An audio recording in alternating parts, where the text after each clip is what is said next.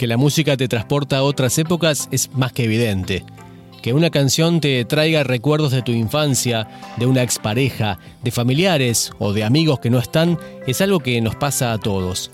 Y de esa idea, tan simple y tan potente a la vez, se agarró Maxi Martina para crear un ciclo, producido para Vorterix, en el que grandes estrellas de la música contemporánea argentina se someten a los recuerdos, luego de recorrer los vinilos guardados en la audioteca de la Biblioteca Nacional.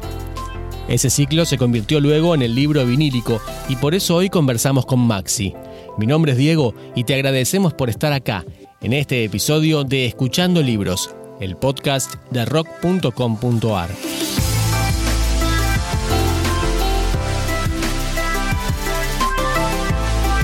Maxi, muchas gracias por conectarte con nosotros, por dedicarnos este rato para hablar sobre este libro. Antes de empezar, lo primero que tengo que preguntarte es qué es la audioteca de la Biblioteca Nacional, qué, hay ahí, cómo se visita. Mira, en principio la audioteca de la Biblioteca Nacional eh, es un espacio que todavía, eh, bueno, entiendo que si aún en la normalidad de, una situación, del funcionamiento normal de la Biblioteca Nacional, todavía no sería de acceso al público para poder eh, acceder al lugar en sí. Eh, sí se puede consultar. Si uno va, consulta, pregunta si hay tal cosa, si ponele que estás investigando sobre algo en particular, querés saber si está, si está. Eh, hay, entiendo que hay alguna forma de que puedas tener ese material, no, no el vinilo en sí o el formato en sí, tal vez se te puede digitalizar y eso. pero, mm, pero bueno, eso en un funcionamiento normal de la biblioteca que hoy estamos en mayo, mayo 2021, no tiene, no está teniendo ese funcionamiento que tiene habitualmente. Entonces, por el momento el lugar no, no, no, es visitable. Y aún así, eh, entiendo que el año pasado, eh, perdón, el, el año pasado hubo algunas visitas guiadas como para poder acceder, porque un poco después del ciclo hubo mucho interés de mucho más vinculados a los melómanos, gente que estaba con la música. Eh, bueno, y aparte de la biblioteca lo, incentivo un poco, que haya eh, unas visitas guiadas para poder ver ese lugar. Fundamentalmente porque es un lugar muy, muy lindo.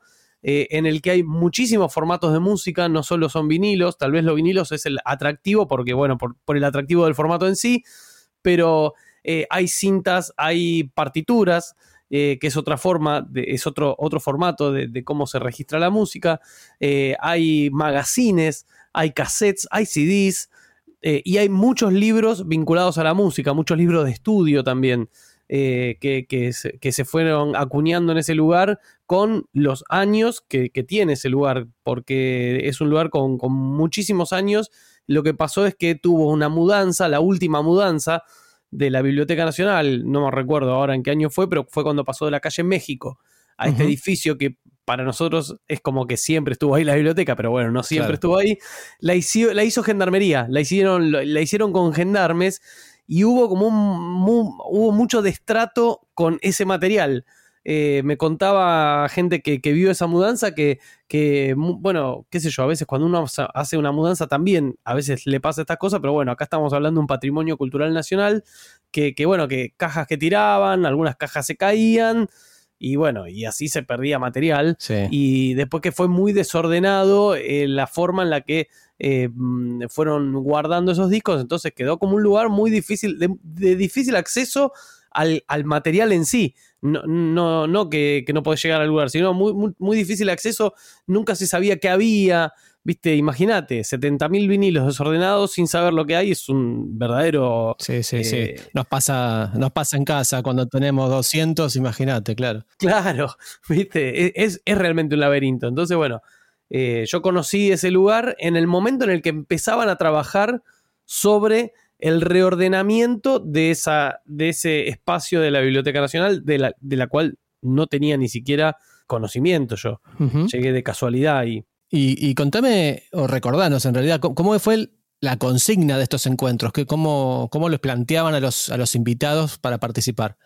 Mira, el ciclo en sí, el ciclo que le da, que es la base de, vinílico del libro, eh, el ciclo, eh, lo, que, lo que yo intentaba era de alguna forma compartir ese, hallazgo de, ese tesoro de 70.000 discos.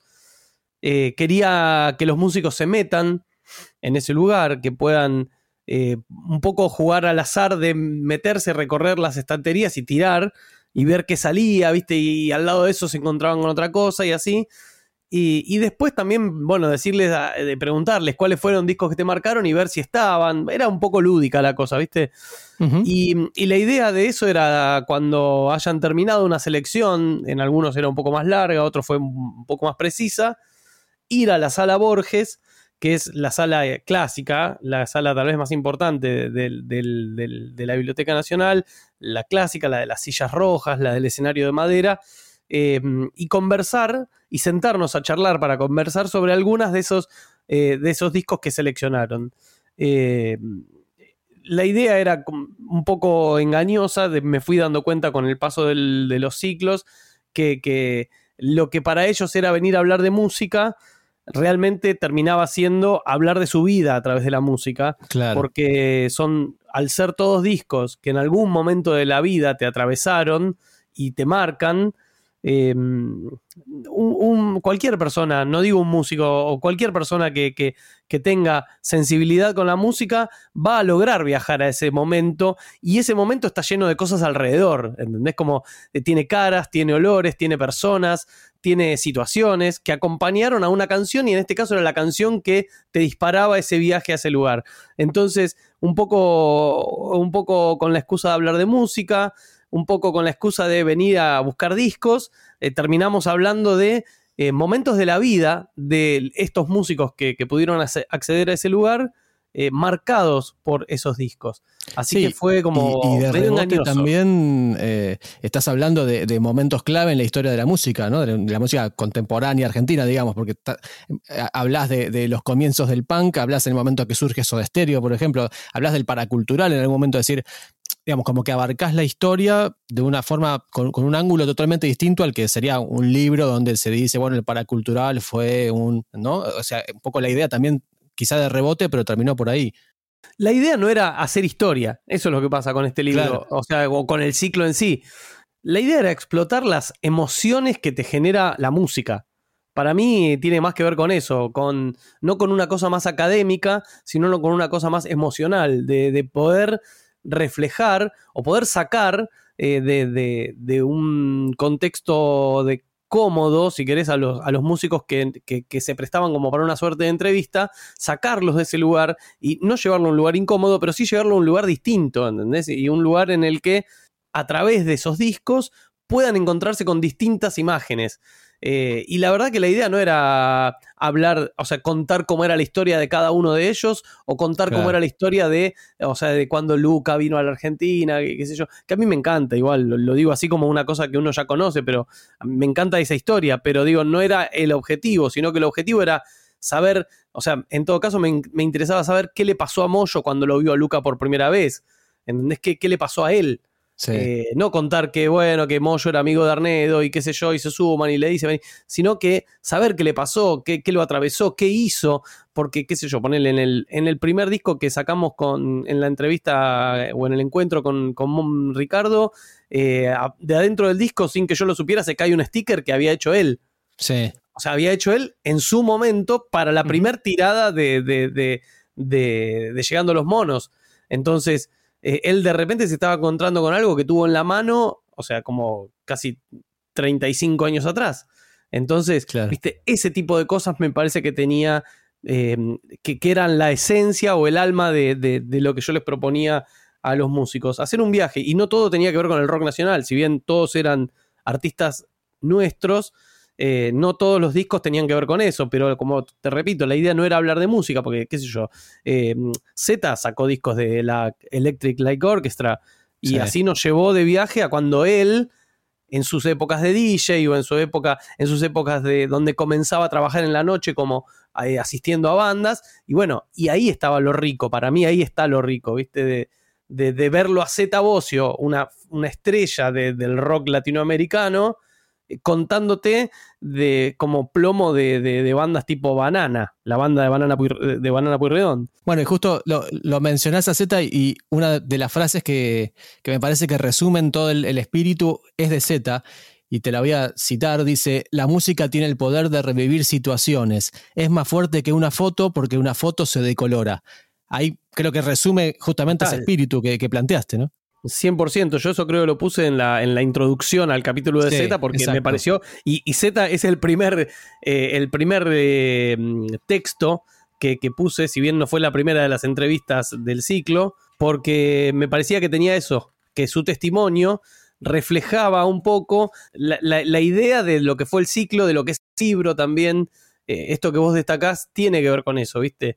Eh, eh, si bien el, vinilo es algo que, de por sí es un formato antiguo, si querés, hoy está con una fuerza, o sea, es, actual también hoy, pero, pero te, lleva a ese lugar y, tiene que ver con esos momentos que, tiene, que, pasaron en la vida de ellos. Así que me parecía que, entre que el formato en sí es muy de, gente que se juntó a charlar de música. Claro. Hoy también me pasa eso, gente que se dejó, o sea, no sé, el vinilo me conecta con gente que se, junta a hablar de música, bueno, no hoy justo, pero eh, me parecía que ahí en el ciclo iba a pasar lo mismo.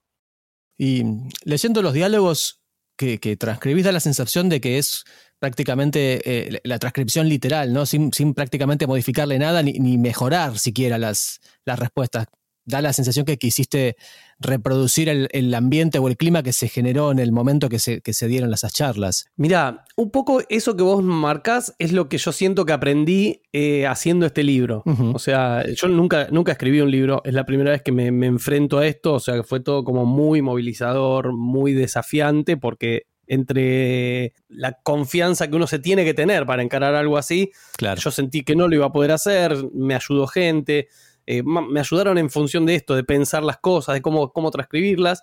Bueno, un poco el trabajo que hice fue eso, eh, fue tratar de no modificar la oralidad de, lo que es una charla, porque yo no quería que se pierda esta idea de que es una charla y, que cuando vos la lees, de repente lo convertís en un, en un texto ley, eh, escrito y vos decís, está bien, está escrito, pero acá no está la voz. Yo lo que quería era que quien lea el libro escuche la voz que escuche la forma en la que habla esa persona que está leyendo, A la que está leyendo.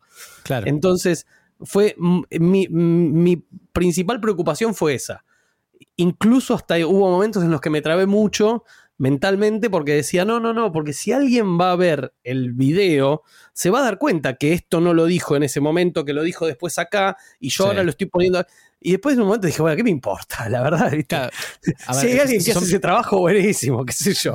en realidad son, medios vicios porque, porque vos sos más un, periodista audiovisual, digamos, más de tele, más de radio. Entonces, pasarse al, texto a veces o sea, tenés como dos formas de hacerlo, ¿no? Una transcripción literal, digamos, o, lo más digamos, lo más castellana posible. Cuando uno va hablando, por supuesto, va cometiendo determinados errores sintácticos y qué sé yo, y tenés la otra opción que sería corregirlo y dejarlo perfectamente en castellano, ¿no? Más, con algo más, más, que tenga más que ver con, la Biblioteca Nacional que, con un ciclo de, rock. Este, y vos optaste por, por dejarle lo más natural posible. Yo traté de eso, de que sea natural, pero que las historias no pase esto que vos acabas de mencionar, que es, es la forma en la que uno habla también, salvo que, qué sé yo, eh, no sé, que, uno tenga esa, esa oralidad eh, contundente que tienen por ahí los que escriben. Pero bueno, yo trataba de eso, de que las historias empiecen y terminen, de que el relato siga y que si alguien abrió una ventana, bueno, si, si esa ventana no, no, te lleva muy lejos, la dejo y si no te, y si te sacaba mucho, veo de qué forma la recupero en otro momento y hacer una suerte de, eh, de relato. O sea, lo que me interesaba era que el relato sea legible. O sea, que vos puedas estar escuchando a la persona, pero en un relato que, que necesita el que lee. Porque el, idioma del que lee también es algo a tener en cuenta. Y bueno, es medio que todo lo que me preocupó en el momento que lo iba haciendo tiene que ver con esto, porque las historias estaban contadas, eh, no es que eh, necesitaba sí o sí conseguir esta entrevista, porque qué sé yo, viste, mi preocupación y el armado del libro tuvo más que ver con cómo contar esto y que no quede un plomo, ni que quede una textualidad como si fuese un testimonial de un, de un juzgado, ¿viste? La persona dijo esto y yo le pongo esto. Eh, entonces, bueno, me parece que eh, ahí estuvo el, punto de, de, cómo hacer un libro de entrevistas realizadas en el marco de un ciclo, pero que yo quería que se lean.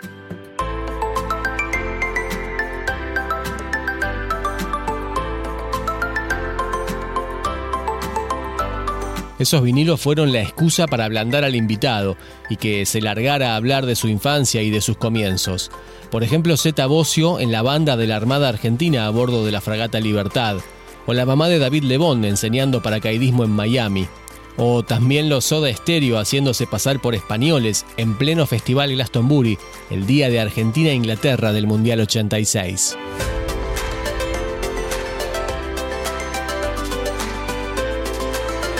Maxi, ¿qué tienen en común los 15 invitados que incluiste? O, en qué se diferencian? No, no sé, ¿cómo, cómo se agruparon? ¿Cómo se eligieron? Eh, un poco, bueno, el ciclo o sea, como el, libro no es un fiel reflejo de lo que fue el ciclo, me parece más, más completo el libro. Eh, se dividió en, en, tres, en tres temporadas, ¿sí? Estoy tratando de armar la idea en, la mente. El, ciclo completo, estas son tres temporadas, ¿sí? Entonces, eh, yo hice las primeras cinco entrevistas, las subía, después hacía la segunda, la subía, la tercera y la subía eso me parece que fue marcando a quién, quién venía y quién, o sea, quién era el próximo invitado, porque tiene que ver con lo, con lo que yo quería para cada temporada. En la primera fue más experimental, eh, de hecho el primero fue Fernando Ruiz Díaz, que eh, no sé, hace mucho tiempo, no me acuerdo en qué marco, siempre me ha dicho, siempre que empieces algo yo quiero ser el primer invitado, me había dicho una vez. Entonces, es medio que se fue Darín de Susana. Eh, sí, me encanta, me encanta que Fernando sea el Darín, el, mi Darín. Pero, pero bueno, y, así fue. Entonces, bueno, fue el primer invitado y, fue muy experimental. Y bueno, y aparte es una persona con la que me genera confianza experimentar. Eh, entonces, bueno, eso fue así. Después, cuando le cuento esto en, en un cruce que tengo con, con Moyo, me dice, me encanta, lo quiero hacer. Bueno, perfecto. O sea, ya tenía Fernando, tenía Moyo, Z que justo estaba en un viaje, pero podía. Y la primera temporada se armó, ¿viste? Salió. Y, de repente tenía Fito, tenía Moyo, eh, se armó. Para la segunda temporada, eh, bueno, viste, dije, sigamos sumando, mm, o sea, así, número uno, viste, gente, o sea, todas figuras. Sí, sí, figuras y que tengan impacto y que tengan historias, ¿viste? Que se hayan curtido con la música. Porque aparte yo siempre estuve vinculado mucho más con el underground que, que todos tienen un vínculo con la música, pero mi vínculo con el mainstream nunca había sido muy directo, ¿entendés? Siempre fue más de ir a verlos y saber, y, pero no de entrevistas. Entonces, me pareció que había que seguir por ahí. Y la tercera temporada, mi sensación fue, tengo que salir del universo del rock porque eh, si bien es el universo donde estaba llevando este ciclo en ese momento, no te olvides que esto era para el ciclo se, se veía en la plataforma de Vorterix, yo quería salir de ese universo, de, no de Vortex, sino del rock. Porque primero sentía que era como muy limitante en un punto, era mi lugar de confort también, pero también me parecía como que si uno se queda solo en el rock, este, este formato eh, podría, podía crecer cuando más eh, abras las fronteras, ¿viste? Y ahí empecé a, a ver Pintos, que nunca había, ni escuché, ni escucho su música, pero me pareció un personaje encantador. Eh, y que nunca había conversado con él, ni con su manager, ponele. Eh, lo mismo con Chango Spasiuk. Si bien es un chabón que tiene un poco más de cercanías con, cosas del rock, no es, un, no es un tipo que esté vinculado al rock directamente. Y mi sensación era que de esa forma eh, iba a ser mucho más rico, porque en el rock también las historias empiezan a ser repetidas, eh, si bien yo creo que acá no se repiten tantas historias de, los músicos que las vinieron a contar, sino que se dispararon cosas nuevas, pero me parecía como que había una riqueza ahí y, eso me fue llevando a ir eh, rompiendo estas barreras del rock y abriendo hacia otro lado. Y bueno, fueron solo tres temporadas. Eh, y así es medio como se formó, cómo, se formaron, o sea, cómo se formó este staff de 15, digamos. Tengo, o sea, tengo que hacer un mea culpa que, siempre siento que es lo que le falta al libro, que, mm, se ve también es, un, es una traducción de, cómo era la escena del rock antes de que... De que eh, me, la, vas a, contestar antes de que te la pregunte. ¿Por qué ah, solamente una mujer? Bueno, es que un poco tenía que ver con eso, porque yo necesitaba, primero que fue una de las primeras experiencias, primero que, una de las primeras experiencias me refiero de, de on demand de Vorterix, ¿sí? O sea, como contenido, el único que se produjo exclusivamente primero para la plataforma y después para la radio. De hecho, en la radio no salió al aire, salían fragmentos. Entonces necesitábamos que tenga, primero, como que sea más popular y bueno, y que esté en el universo de, de la plataforma. O sea, en ese momento Vorterix no era lo que es ahora que, en general la música no era lo que era ahora. El cambio fue rotundo. Ni siquiera estaba el trap, ni estaba el hip hop tan fuerte, ni, eh, ni Marilina Bertoldi había ganado un premio Gardel. O sea, en ese momento, tal vez lo más alto que había era, bueno, Eruca, era Miss Bolivia, ponele, pero Miss Bolivia no entraba dentro del universo Vorterix. De hecho, yo la pasaba mucho en el Triángulo de las Bermudas y no, no, viste, siempre alguien me decía algo. Eh, entonces, un poco pasó por ahí. Y mi sensación es que, eh, es eso, que, un poco tradujo. O sea, vos lo ves acá y se tradujo un poco lo que, lo que todos sabemos del mundo del rock, que eh, siempre tuvo como una preponderancia de, lo masculino. Y bueno, y hoy creo que si lo tuviese que pensar nuevamente para hacer una suerte de temporada 4 o mirar hacia adelante, claramente serían distintos los actores. Bueno, a ver, eh, entonces, eh, te, cortamos ahí y te pregunto entonces, hmm. ¿con qué músicos te gustaría encarar una cuarta temporada? Así ya te reivindicás. No, no, o sea, no, bueno. A ver, eh, claramente con quién me gustaría, me gustaría Marilina seguro, porque aparte quiero continuar una de las historias que cuenta Lula.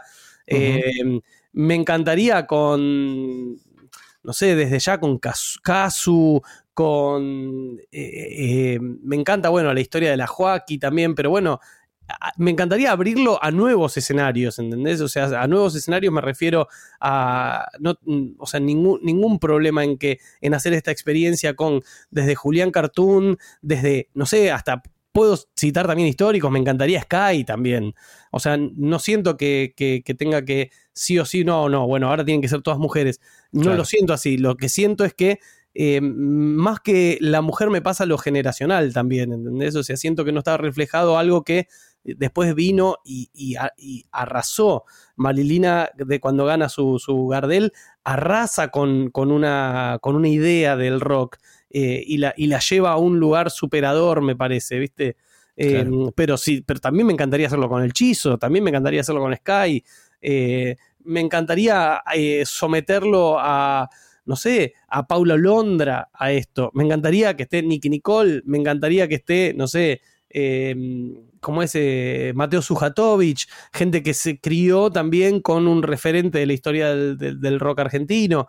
No sé, mi sensación es que ahora, habiéndolo hecho y, mirándolo de lejos y sabiendo la fuerza que tiene, porque en ese momento todavía no lo estaba viendo, eh, realmente me encantaría como que no tenga fronteras, ¿entendés? Que, eh, que, sea abierto. Y en ese momento todavía no, todavía, eh, no te olvides que en ese momento todavía Vorterix era Vorterix Rock.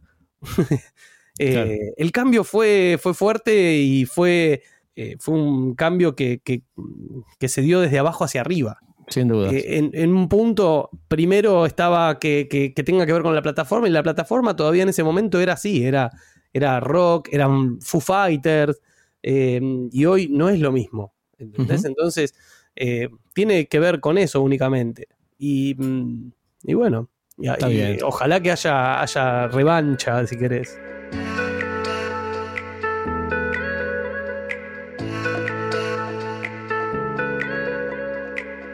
Hacemos una pausa acá en la charla con Maxi Martina para pedirte ayuda para difundir este podcast. Por favor, si te gustan estas conversaciones, lo mejor que podés hacer para apoyarnos es seguirnos en Spotify o en la plataforma en la que nos escuches. Recordá también que estamos en escuchandolibros.com.ar. Gracias.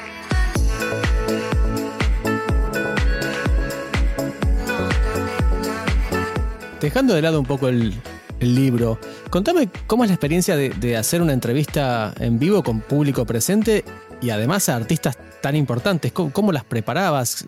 Vos tenés experiencia, más o menos, has hecho esto en, determinados eventos, pero me parece que entre el marco, la estrella que tenés adelante, era otra historia, ¿no? La verdad, sin duda. O sea, para mí me, ponía nervioso. También estaba como tranquilo porque em, estábamos, no dejábamos de estar escuchando música. Y estábamos hablando de música. Y, y, cuando uno está hablando de música y hay algo que no sabe, la verdad que no, hay nadie que te esté tomando examen, ¿entendés? Entonces, eh, qué sé yo, cuando Moyo viene con el disco de Trío Galleta, digo, para citar a Moyo, no sé, cuando, cuando Fito viene con Gerardo Gandini, yo jamás escuché Gerardo Gandini y mucha de la gente que estaba ahí tampoco. Claro. Y, fue, conozcámoslo juntos, o sea, no, me, interesaba nada eh, no saber porque uno se nutre de esa gente. Eh, después, con respecto a las entrevistas, básicamente lo que yo preparaba tenía que ver con escucharlo mucho cuando, hacen la, cuando hacían la selección sin comentar, sin dialogar mucho sobre lo que comentaban, pero sí tomando notas mentales de lo que decían cuando agarraban los discos que querían o que sentían que, uy, este, este no puede faltar. No, no puede faltar, ¿viste? Entonces, a diferencia de otro tipo de entrevistas, yo de lo que me nutría tenía que ver con eso porque yo ahí veía qué les pasaba con cada disco que agarraban. Y entonces la selección no tenía que ver con, qué disco, no, si viene, si viene Fito hay que poner este disco porque sí, porque viene Fito. No, viste, me interesaba más confiar en lo que creía que me iban a decir o en lo que sabía que había surgido ahí, eh, que eso después podía tener una buena historia atrás. Los investigaba poco porque no quería ¿viste? No quería que cuenten historias que, ya leí en otro lado. Porque a veces uno investiga y dice, uy, qué buena esta historia, quiero que la cuente, entonces, pero ya está, ya la contó allá. Eh, pero por ejemplo, lo mismo, claro. Viste, por ejemplo, Chango Spasiuk agarra un disco y dice, ay, no, viste, y empieza como ese, así como, como mucho, muy pasional. ¿Viste? Y empieza, no, no, no, este no puede faltar, este disco. Y empieza a contar toda una historia, ¿viste? Y de repente me entero, claro, que, que había unos chamamés que estaban prohibidos, directamente pero prohibidos, pero no por, por, por, el confer o por la dictadura. Estaban prohibidos porque cuando los ponían en las fiestas, la gente le daba por tirar tiros al aire, porque bueno, en esa época se iba con escopetas o Winchester. Y entonces los, que organizaban la fiesta decían, este tema no se puede poner. Y así, viste, historias así. Entonces, de esas cosas yo me nutría en, la, eh, para, para, lo que después iba a ser la entrevista con, con, disparadores que yo ya había escuchado. Entonces, eh, me digo que estaba ahí. Y la verdad que la presencia del público, para mí estaba buenísimo que esté, ¿viste? Porque primero que no estaba yo solo con, con el invitado, y entonces el invitado también tenía como una audiencia que la estaba viendo ahí. Eh, había aplausos, la, gente aplaudía los discos, eso era algo que, que, lo fuimos viendo como que una reacción natural que se daba. Viste que la gente, o sea, sacabas la tapa de un disco, la mostrabas a la cámara y la gente la aplaudía, viste, bravo, bravo. Como si estuviese ahí el artista, que me encantó que suceda eso y después ya se volvió medio ritual. Sí. Y después hubo situaciones que, bueno, qué sé yo, poner, eh, eh, en el de Juanse vinieron unos que yo no sé, por ahí no sabían a qué venían, viste, vinieron a la biblioteca, pero pintó tipo botella de Fernet cortada, botella de, botella de coca cortada y armaron Fernet en la biblioteca, ¿viste? Era onda, chicos, bueno, aflojen un cambio. Medio border. Que está, Juanse no va a tocar, va a hablar, vinimos a escuchar la música de Juanse. ¡Ay, loco, bueno, perdón, perdón! Esa situación es hermosa, ¿viste? Y, o sea, y aparte también para la biblioteca, era un momento en el que la biblioteca abrió a otro público, que me, me pareció hermoso que eso suceda gracias a la gestión de, de Horacio González, con la muestra del indio, con la muestra de Spinetta. Vinílico fue parte de esa idea también de que haya otra gente que venga a la biblioteca, que no es la gente de consulta habitual o de uso habitual de la biblioteca. Y qué sé yo, cuando vino eh, Moyo, que había sido justo después de un Luna Park, eh, mm, eh, había gente, o sea, gente que se tuvo que ir porque no entraba, pero de la que entró hubo gente que entró al auditorio Borges y hubo gente que se tuvo que quedar en el bar de afuera y pusieron una tele para que los que estaban afuera lo puedan ver. No, no sé, esas cosas de desborde también un poco del rock que se metió un poco en la biblioteca y eso me pareció un condimento más para vinílico, ¿viste? Sí, sí. Eh, dos mundos que se chocan de alguna forma y, vos estás en el medio. Dos mundos que se abrazan, ponele, ¿viste? Como.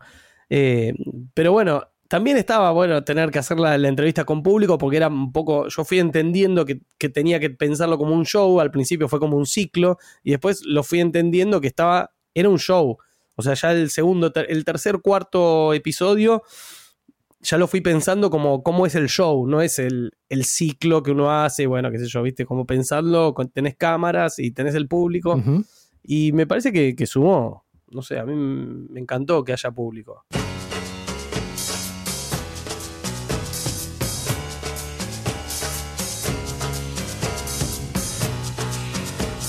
Maxi, ya para el final, ¿qué discos hubieses elegido vos si te invitaban como, como el cantante de error positivo?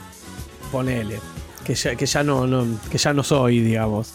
Eh, ahora, ahora soy el bajista de los solos. Ok. Em, mira, en esta época, bueno, ahora estoy en una época en la que estoy escuchando muchísimo, no, sé si es el disco que elegiría, pero en este momento, si tuviese que hablar de este momento, estoy escuchando muchísimo eh, Songs in the Key of Life, uno de los discos más altos de la historia de Stevie Wonder, que, me encanta como, como disco, me pone de buen humor, eh, realmente me pone de buen humor. Escuchar canciones eh, como Another Star, ponele, no sé, me, realmente me cambia el humor. O sea, hoy, me, hoy es un disco que me hace, me hace bien y lo, no sé, está, lo, encontré hace poco y lo tengo, viste, cuando compras un disco que te queda no, no en el lugar donde están todos los discos, sino que te queda como más a mano y lo tengo puesto, lo, pongo, no sé, tres veces por semana, ponele. Pero, bueno. ¿Sos un tipo de vinilos o, Spotify? No, vinilos. Bien. Spotify me traba toda la computadora, no sé, no, qué sé yo. Abro Spotify y tengo que cerrar tres programas. No sé por qué. o sea, me gusta Spotify, pero me, me tilda toda la compu, qué sé yo. Eh, no, no, yo tengo una bandeja acá al lado y, la tengo conectada a la, placa de sonido. Entonces, o sea, esta es con la, con la bandeja con la que laburo, la tengo ahí, pongo y chao. Aparte está bueno porque te marcan los horarios, ¿viste? Como que sabes que más o menos un lado dura 25 más o menos minutos. Bueno, lavo los platos, pum, 25 minutos, pa, listo. No sé, cocino, pan, esto. Y, mm, pero bueno, vamos a discos que me marcaron a mí, qué sé yo. Hoy tengo un, o sea, hoy no, en esta época eh, estoy muy con ratones paranoicos, que, lo elegí para que abra el libro, por lo menos para que, para, o para que cierre mi texto, que, que, que, ese, que por, por el azar, por azar, había armado una playlist para el día que, iban a ser mi hijo. con, con, Lynn armamos una playlist y la llevamos en el teléfono y llevamos un parlantito ahí para el momento del parto. Y dijimos, bueno, escuchemos música, qué sé yo.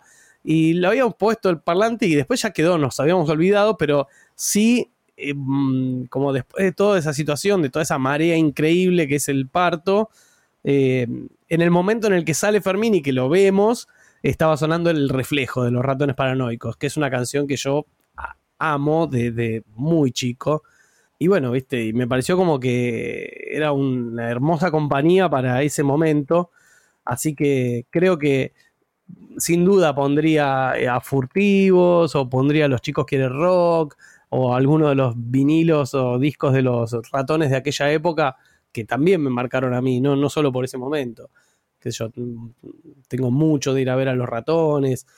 Y después, bueno, sumaría Ramones, sumaría sumaría algunos tangos también, viste, en mi casa se, escuchaba mucho tango, a mí fundamentalmente mis viejos trabajaban mucho y me criaban mis abuelas y mis abuelas las dos cantaban tangos, pero hacia nivel violento, viste, una más estilosa, la otra más canchengue, digamos, pero eh, también, viste, en, la radio de mi casa eran tangos y mi abuela cantando. Entonces, como que mm, no, no sé, un azúcar, pimienta y sal, ponele, te pondría. Eh, no me acuerdo si era Magaldi, a ver, me voy a fijar ahora de quién era. Pero un azúcar, pimienta y sal era un clásico de mis abuelas, ¿viste? La cantaban entre las dos. Eh, Héctor Varela, mira, Héctor Varela. Eh, me acuerdo de ellas dos cantando las los recuerdos, lo que decíamos de los recuerdos, ¿no? de, cómo la música te trae. No, sin duda, pero aparte me sitúa enseguida, ¿viste? O sea, enseguida cierro los ojos y veo a mis abuelas, eh, veo la casa donde yo estaba viviendo en ese momento, que era una esquina ahí en, en justo en el límite con Caseros, en la canchita de fútbol que tenía adelante, porque ahí, como había un pasto adelante de mi casa, siempre se armaba ahí, el kiosco enfrente. Eh, donde compré una. Mira, ahí enfrente de ese kiosco compré una camionetita con mis primeros ahorros. Una camionetita, una camionetita verde que todavía, o sea, que hace poco la terminó de romper mi hijo. Eh, así como que la guardamos años para que la pueda tener él y bueno, ahora sí ya está. Terminó su ciclo. Eh, está bien. O sea, creo que irían por ahí. Maxi, la última. ¿cuál es el, disco o, la historia que, más te llamó la atención que hayan elegido? Sin, duda, eh, yo creo que, o sea, es la de Corbata. Es Corbata en un momento, eh, él cuenta sobre cómo, cómo, es, cómo fue su nacimiento, si querés. O sea, él cuenta cómo nació, cómo llegó, cómo llegó y cómo llegó a vivir con sus padres. Y era una historia que yo desconocía absolutamente. Sinceramente lo desconocía, se lo dije a él, se lo aclaré. Eh, creo que, o sea, él lo sabe porque me lo dijo. Eh, quédate tranquilo, o sea, es algo que nunca había contado y que, es esto que te estamos hablando hace rato. O sea, la música, o sea, ese disco me llevó a ese lugar y te lo conté. y, realmente yo me quedé como muy conmovido porque fundamentalmente no porque sea extraño, sino porque no lo sabía, no me lo esperaba y por la forma en la que lo contó. Eh, él hizo un relato de, cómo él llega a estar con sus padres, eh, que fue de, un, de una emoción que, vos hablabas del público, no sabes lo que era el público en ese momento, era un silencio, eh, esa sala es muy acústica, esa sala de la biblioteca, y era un silencio que se percibía, o sea, era una cosa muy notoria el silencio en el que estaba cada uno de los que estaba ahí. Porque estaban todos metidos adentro de lo que estaba contando Corbata, que era la única voz que se escuchaba, y que todo termina escuchando eh, un tema de Zeppelin. ¿Viste? Y todos eh, muy conmovidos. Digo, no la quiero contar por si alguien tiene ganas de leer el libro y, y, dejarse llevar por esto. Pero bueno, un poco la historia es esa no, no es que me sorprendió el disco que eligió ni nada. O sea, hubo o sea, discos que, eligieron, sí, obvio, qué sé yo. Bueno, el mismo, el mismo Corbata, eh, lo primero que agarra es Village People, ponele, ¿viste? Y vos no, no, no, Marcelo, vamos. Entonces, pero bueno. Eh, o bueno, o el Chango Spasiuk también, que, que, que, agarra fiebre de sábado por la noche y cuenta una historia maravillosa de su hermano. Pero como impacto, eh, o shock, o emoción, yo creo que, que tienen lo, de Corbata fue algo que, a mí me movilizó muchísimo y que de repente empecé a ver en él, empecé a ver otro, otra persona. Y, me sorprendió también que, eso, que, de repente él no haya contado nunca esa historia y que esto haya sido en ese marco y bueno. Genial. Eh, me pareció como que, que, es lo que más me, me, queda de vinílico, un poco eso. Lo que, lo, lo que la música motivó a cada uno de ellos a contar, porque hubo otras también historias emotivas. Pero bueno, esa fue, creo, el top. Inigualable.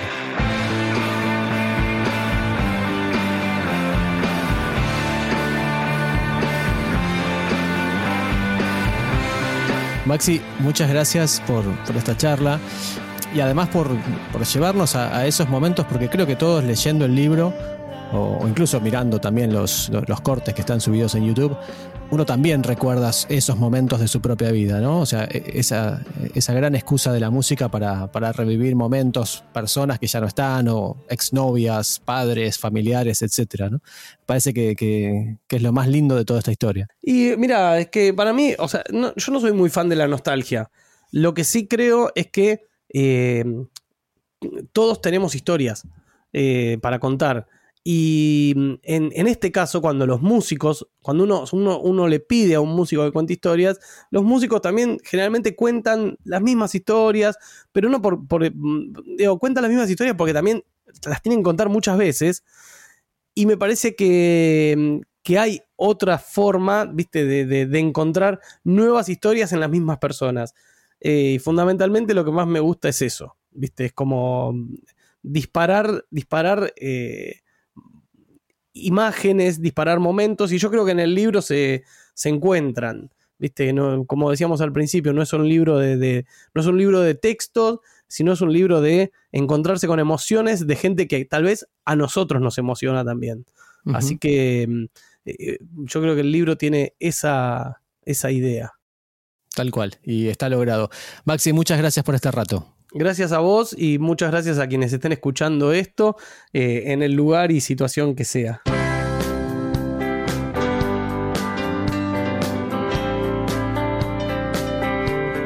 Escuchando Libros es un podcast de rock.com.ar, pionero en la Argentina en la producción de contenidos multimedia vinculados a la música. Mi nombre es Diego y te invitamos a que nos busques en escuchandolibros.com.ar, en Spotify y en todas las plataformas y redes sociales. Ahora damos vuelta a la página y nos escuchamos en la próxima con otro artista y otro libro. Ahora te puedo ver muy bien.